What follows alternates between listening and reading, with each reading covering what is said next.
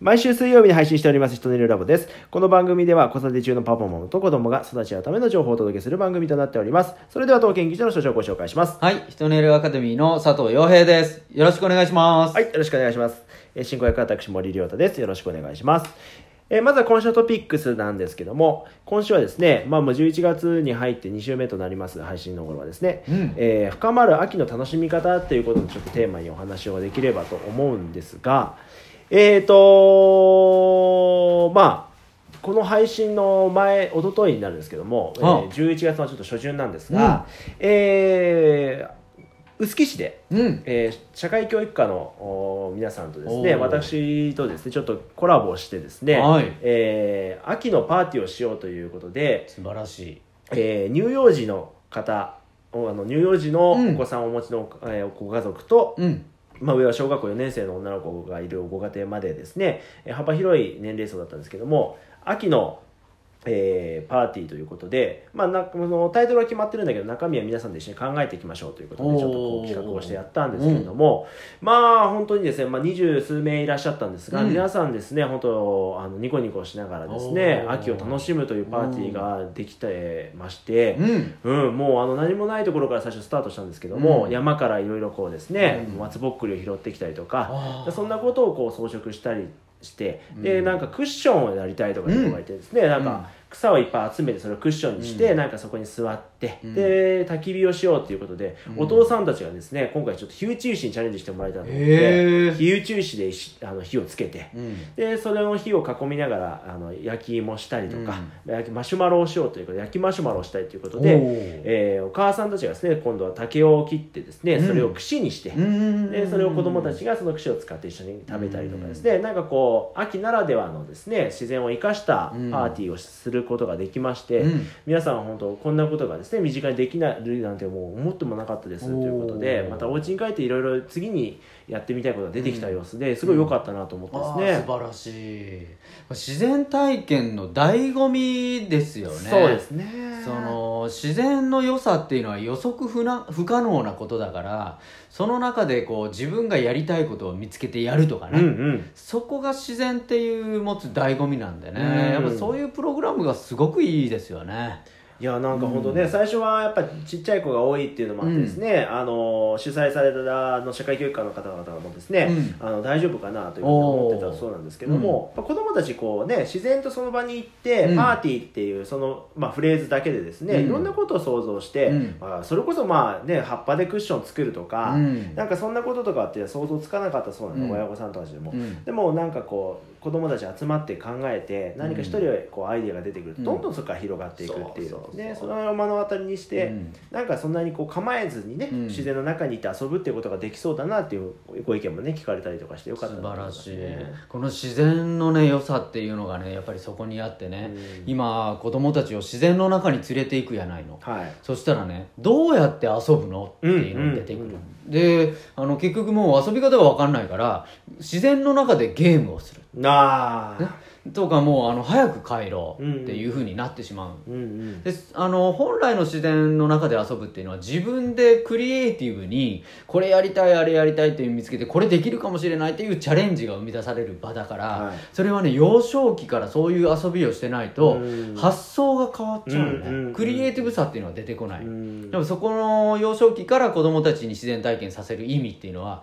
そういうところにもあってやっぱり、ね、与えられた遊びしかできないっていうのは子供が将来になってかわいそうですよ。いやーそう思いますね、あの今回ですね私もまた改めて学んだことがあるんですけども、釣りをしたいっていう子がいたんですよ。はい。で正直これ出たらどうしますかっていう話もあったんですけどあのー僕が言ったのはもう用意道具とかしないで行きましょうと、うんうんうん。そしたらですね、あの釣りをしたい子はもう執念がある子はやっぱうんそこまであのやりたがるんですよね、うん。そうすると自分でやっぱ竹を拾ってきて、うんうんうんでそこからどうするのかと思ったらその竹のまあなんか竿みたいなねその糸がついてない状態で海にこうペチペチし始めるんですよ。うん。で釣れん。っはいはいはい。て始まるんです、うん。ところがその近くにですねあの、まあ、前釣り人が残していったような糸が落ちとってですね、それを先端につけてみたんですよ。うん。でこれなんかさ竿になったって喜んででまたペチペチするんですよ。うん。そしたらですねなんと奇跡です。その糸の先についたなんかゴミがおう釣れたんですよ。おう釣れた。それはもう子供大喜びですよね。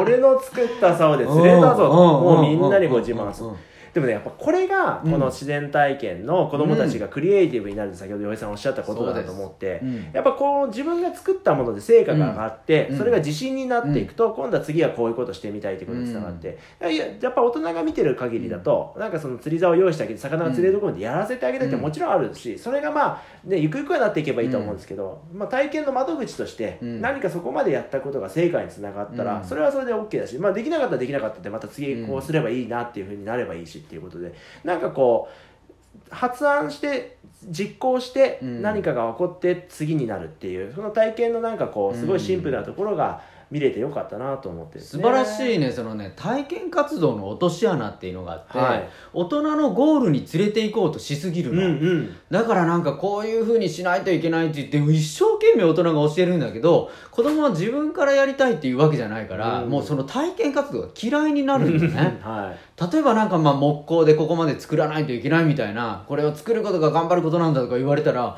超きつくなるわけよ、うん。でその脳みそのねそのタイプによってそれが合う人はいいけど、うん。合わないなんか多動的な人なんかはもうきつくてきつくてうん。しょうがない嫌いになっていくからその子に合わせたアプローチができるかっていうのがすごく大事でね、うん。でその自分子供が自ら発したアイデアをなんかこう形にしていく。で最後そこまで大人のイメージ通りいかなくてもそこには子供にとって十分な学びがあるっていうところをね大人が知っておくべき、うん。ね、やっぱそこがすごく大事ですよ本当そうですね、うん。だからまあそうやってこう喋ったけどもやらなくてもいいしうん。うん喋、ってみてその釣りがしたいって言ってみてやらない子ももちろんいたんですけども、やってそこまでやった子にはそうやってなんか出てきたっていうこともまたいいしっていう、うん。なんかそれぞれのね、うん。あのアウトプットしたことがどういう出方になるかっていうのうんうん。うんはやっぱ決めすぎずに、うん。あのいろいろこう見れたのがすごくまた僕にとっても学びだなと思いました。そうですね、うん。はいはい。ということで、まあ、秋がまあどんどん深まってままいりましたので、ぜひですね、またあの近くの自然に行っていただいて、なんかいろんな遊びができたらいいのかなというふうに思います。はい続いては、えー今週のひと寝るタイムでございます。えー今週のひと寝るタイムは、小学校1年生の一人っ子のお母さんからでございます。えー一人の時間が、まあ、一人っ子なので多いんですが、えー両親共働きでなかなかお母さんがこうこ子供に構ってあげられないという時間が多いそうです。はい。そこで夢中になれること、好きなことを見つけてあげたいのですが、どうすればいいですか？ということで、はい。一人での時間が長い子に、そういう、ね、時間をどう過ごしてほしいかということで、お悩みの様子なんですけども、うん。一人の時間で夢中になってることはあるんじゃないのかなとかね、うん。思っちゃうけどね。そのお母さんがどこまで見てるのかっていうのもあるんだけど、はいはいはいはい。まあ、お母さん忙しいから子供のこと心配でねそうやって思うかもしれないんだけど子供って案外自分で遊べたりしてるんですよね。勝手に本見ながらとかあのあとは勝手になんかちょっとこう家にあるものでおもちゃで遊んでたりとか実は好きなことをやれるのが子供なので、うんまずお母さんが子供を信じるっていうのが大事かもしれんかなって、うんあのお母さんの気持ちもよくわかるんですよ。はいはいはいはい。そういうのを、うんもっともっと可能性を引き出してあげたいからこそいろんなことをやらせてあげたいなと思うんだけどあの子供は案外自分の時間を作れてる子は案外やってることはあるんだよねっていうのもあったりするんでね。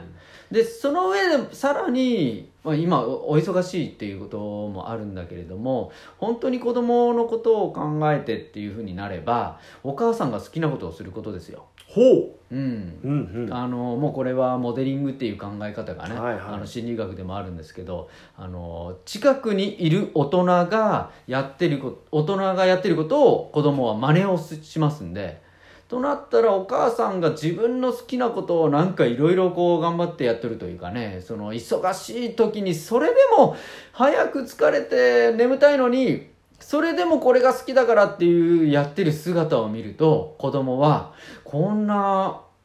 生き生きと遊ぶことをやっていいんだって言って自分も見つけ始めますね。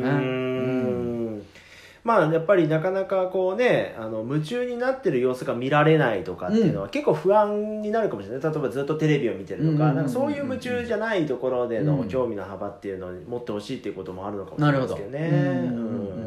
でもなかなかでそれが親から見て見つけられてないと不安になっていくかもしれないですね、うん。そうそう。そのテレビもねあの子供の中ではあのものすごいプラスになってる子もいて、ある意味動画で学んでるというかねそのテレビの内容もすごく覚えてて、うん。それをなんかこう体験に生かしたいとかね、うん。将来の夢に変える子もいたりするから、まあ、一概には全部これが悪いあれがいいとかはない。全ての体験はすごく大事だっていう考えがあるんだけどその上でやっぱりお親としては体を動かしたりとかね、はいはい外で遊んだりっていう思いはありますからね、その何をやっぱ子供が本当にやりたいのかを見つけたいのならばいろんな体験をさせることしか僕はやっぱ答えとしてはないのかなとは思いますけどね。うんうんうんう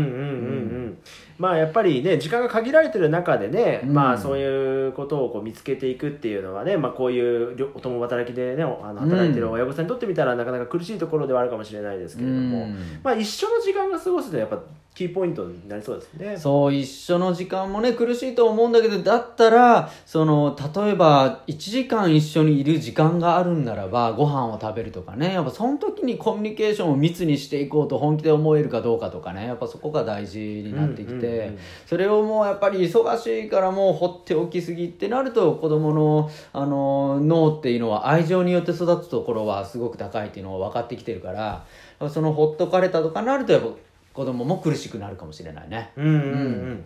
まあちょっとそのですね、まあどういうことに興味の幅があるかっていうことをですね、一緒にこう取れる時間でね、あの見つけてあげられるように、いろいろこう関わっていくことをちょっと意識してもらえればなというふうに思います。はい、今週もありがとうございました。はい、ありがとうございました。はい。えーこの番組では、えーこのようにですね、お便りを頂戴してますので、ぜひ、えー LINE アットの方に登録していただきまして、えー LINE アットから送っていただけるようになっておりますので、やっていただければと思います。はい。それでは、ありがとうございました。はい、ありがとうございました。